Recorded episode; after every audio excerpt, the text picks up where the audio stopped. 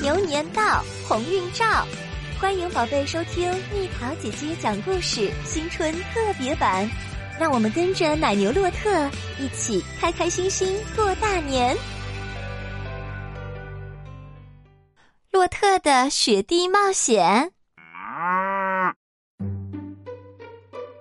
圣诞节前一天的早上，奶牛洛特在挤奶的时候显得特别着急，有太多的事情等着他去做。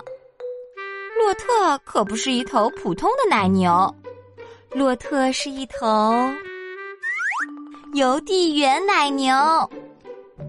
每到圣诞节，总是会有大量的信件和包裹，这也是洛特和邮递员最忙碌的时候。今天是平安夜，加班送信的时间格外长。终于送完了，我们下班吧。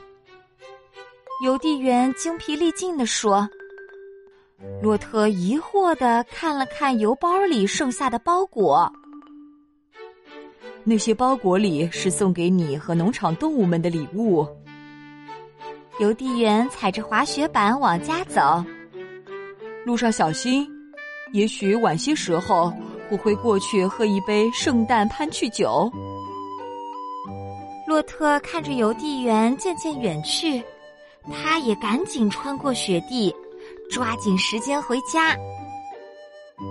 在回家的路上，邮递员一想到他托洛特捎回去的礼物，就很开心。过去几周虽然很忙碌，可是下班后，邮递员还忙着制作圣诞礼物。他给洛特做了一个大铃铛。给女农场主缝了一个咖啡壶保温罩，还订了个时髦的火山岩灯。山羊能得到一个新项圈儿，小狗会收到一个舒适的窝，小猪们会收到巧克力小饼干。他给小马织了一个安褥，他还准备了胡寄生树枝，以备不时之需。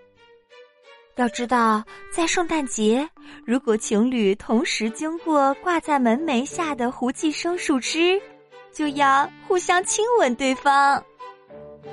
洛特完成了工作，高兴地踏上了回家的路。可是，路在哪里？路不见了，路消失在茫茫大雪中了。谢天谢地！对洛特来说，这条路太熟悉了。不出意外的话，他应该很快就能到家啦。哦，不，原来他绕了个圈儿。洛特从来没有经历过这样的事情，他拼命往前跑，一直向前跑。突然，洛特发现没有路可走了。就在洛特跳过小河的时候，天渐渐的黑了下来。如果再找不到回家的路，他就得在野外度过平安夜啦。好可怕！四周一片昏暗，快跑！这是什么？洛特眼前突然出现一个张着血盆大口的巨型怪物。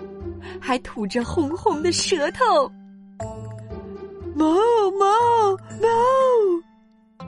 洛特吓得大叫起来。什么声音？女农场主边说边系好鞋带。我们回家吧。洛特努力的翻过一座山丘，难道他已经离家越来越远了吗？难不成他已经进山啦？洛特疑惑的跑了几步，猫，到家喽！洛特心想，所有的动物都在想礼物。唉，那些损坏的包裹怎么办呢？女农场主叹了口气，随即又说：“你去哪儿了，洛特？”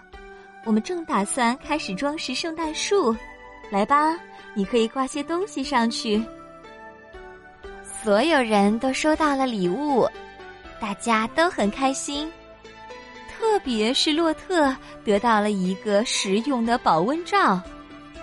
女农场主也很喜欢她的新雨衣。只有晚些时候来喝一杯的邮递员很吃惊，但是他试着尽量不表现出来。